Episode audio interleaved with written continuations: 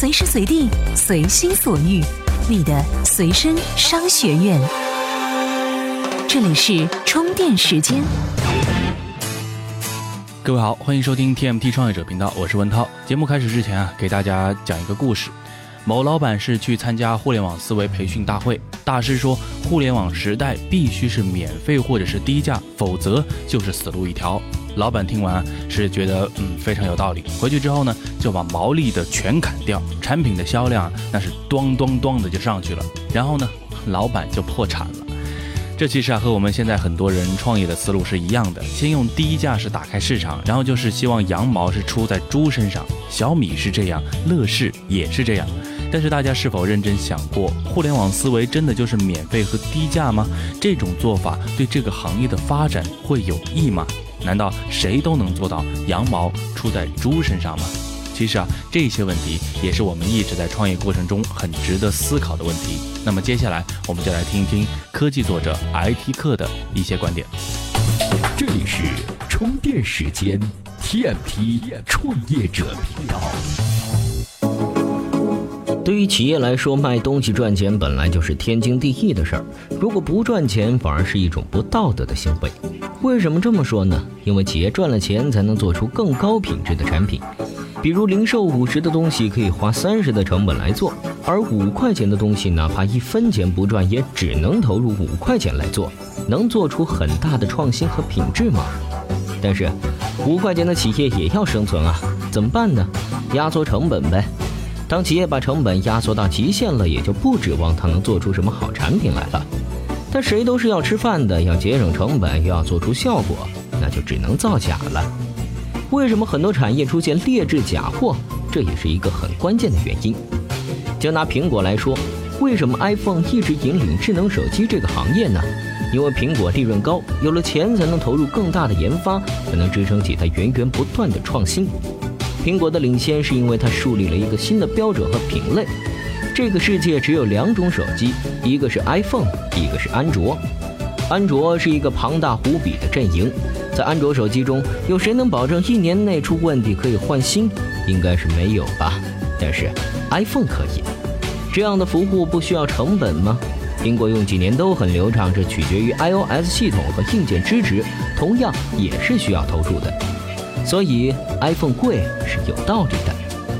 那些卖低端假货的，永远都是一个抄袭者，只会让这个行业越来越没底线。当然了，免费的理论倒也不能全盘否定。但是，乐视是乐视，小米是小米，你的企业跟乐视和小米一样吗？如果不一样，那学了又有什么用呢？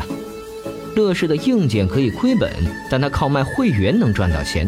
小米的硬件做到低毛利，可以从应用市场分成赚到。如果我们学不来这种羊毛出在猪身上的做法，那还是老老实实的吧。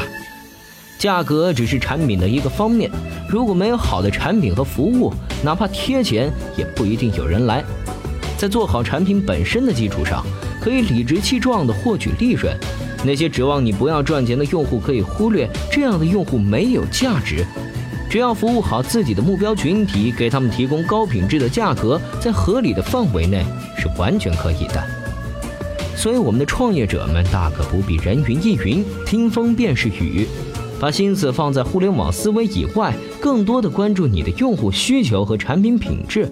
好的产品一定能够找到识货的人，品质不好的产品不赚钱也是没有未来的。总的来说啊，我们的创业者应该是以好的产品赚钱为荣，没有必要非得去盯着互联网思维的那些东西。与其去模仿别人，还不如多花点心思去创新。对于我们的消费者来说啊，有时候免费可能是最昂贵的东西。就好像我们前几天启动的充电学院众筹计划一样，我们也希望得到大家的赞助，来帮助我们更好的提升节目品质，带给大家更多有价值、有内容的行业知识。好了，上的内容呢，要十分感谢海豚面膜创始人 IT 客贡献的精彩内容。我们接着来充电。这里是充电时间，TMT 创业者频道。相信接触互联网比较早的听众朋友，应该会对站长不会太陌生吧？这可是一个曾经互联网创业活跃的一个群体，像好一二三的创始人啊，李新平，美图秀秀的蔡文胜啊，都是从这一批群体当中出来的。但是最近几年啊，好像都不怎么见到站长们的身影了，而且还有很多消息说，举办了八年之久的站长大会也将谢幕，这是为什么呢？是站长转型不利吗？还是时代的必然呢？我们来给大家分析分析。创业这么热，为何站长消失了？在以往的 PC 时代，建造一个网站是非常的简单，网络上也有很多的源代码。站长只需要将源代码上传到网站服务器，对网站前端页面做一些简单的设计，再通过学习 SEO 技巧和关键词的优化，便能够做出一个属于自己的网站，并且还能从搜索引擎获得大量的流量。而进入移动互联网时代，尽管市场上也有许多简单生产的移动应用产品。但是这些当中要量身打造很多个性化的功能，各类移动应用的复制性并不是很强，这就使得站长们难以复制原来的创业建站的方法。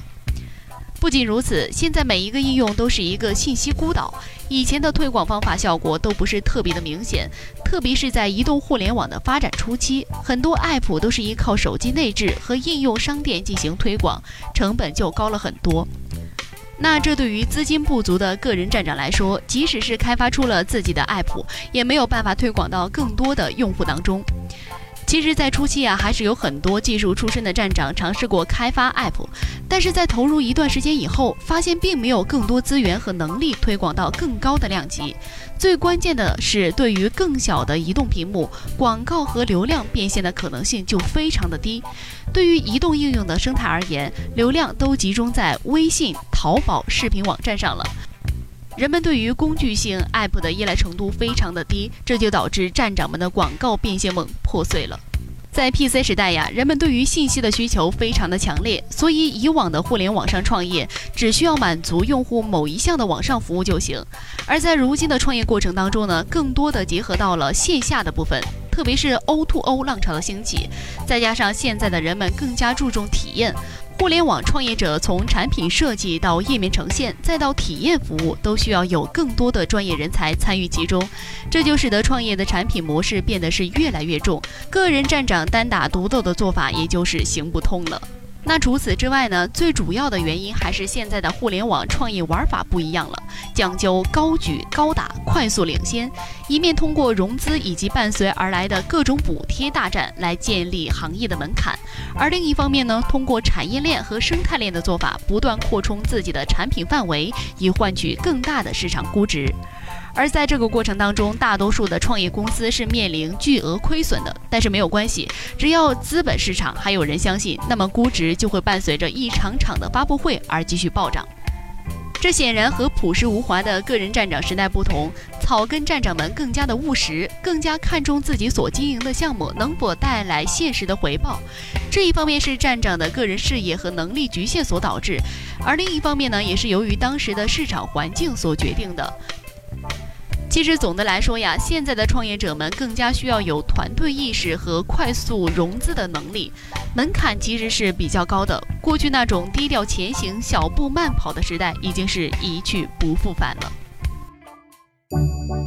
我们来总结一下吧，站长消失的主要原因有五个：技术门槛太高了，推广难度大，盈利模式没了，创业模式变重了，互联网的玩法也不一样了。其实啊，站长消失只是个案，在互联网转型的大潮中，有太多步伐慢的创业者被拍在了沙滩上。我们要做的就是吸收更多有价值的创业知识，来把握住这个时代的脉搏。而我们充电时间想要带给大家的，也正是这些东西。好了，关于刚才的内容啊，我们要感谢专栏作家李东楼先生的辛勤付出。接下来我们继续来充电。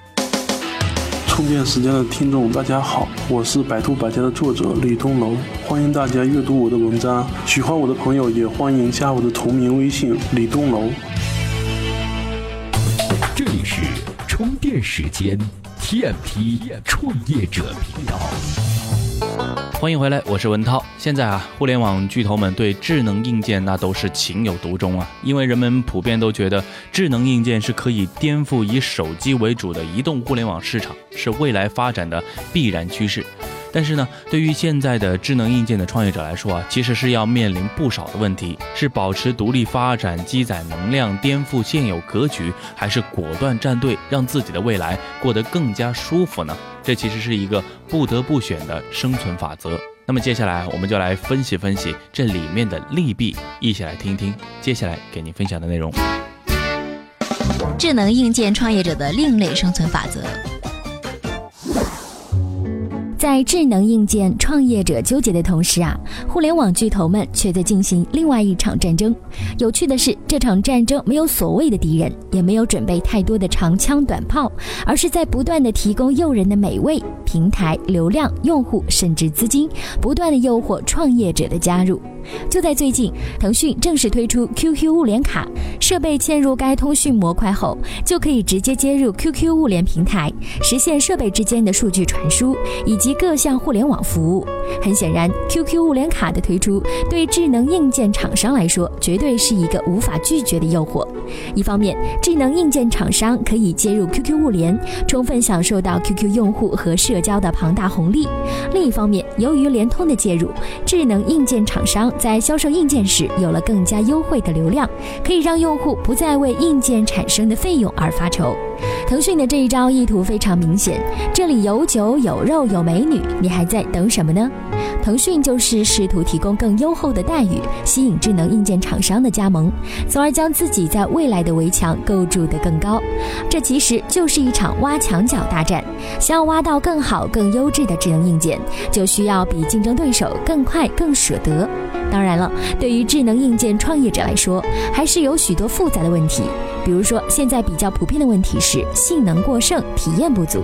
QQ 物联的开放意味着硬件厂商有了标准化的系统体验，但同时也要考虑是否继续研发自己独立系统的问题。再比如说，腾讯的支持会加快智能硬件领域的奔跑速度，在这种快速发展的同时，一些泡沫化的东西会被快速增长带走。智能硬件厂商是否在这种泡沫之间，或者说智能硬件厂商能否接受这种工具化的定位，都是需要考考虑的问题。毕竟，对于一部分创业者而言，重要的不是达到自己理想的未来，而是向别人描述一个看起来美好的未来。对于智能硬件创业者来说，很难判定现在是一个什么样的时代。互联网大佬的权力交错，资本势力的错综复杂，创业动机的千奇百怪，实在有太多难以言表的东西摆在我们的面前。但是，智能硬件的历史使命是去颠覆以手机为主的移动互联网市场。即便不能如此，围绕手机所搭建一个智能化的生态，依然是一条必经之路。这样看来，如果是选择独立发展，就要承受巨大的压力，能否活下来都要打个问号。如果是选择站队，则意味着还是没能脱离现有的互联网格局，仍然活在巨头的阴影之下。但是毋庸置疑的是，智能硬件是互联网发展的必然，我们的创业者啊，还有巨大的上升空间。好了，关于刚才的内容啊，我们要感谢专栏作家杨军军贡献的卓越智慧。如果想了解更多的行业知识，欢迎关注我们的微信公众号“充电时间”，也欢迎您加入到我们的线下交流群，与更多同行业的伙伴们一起交流哦。好了，以上就是今天 TMT 创业频道的全部内容感谢您的收听，我们下期再见。这里是 TMT 创业者频道。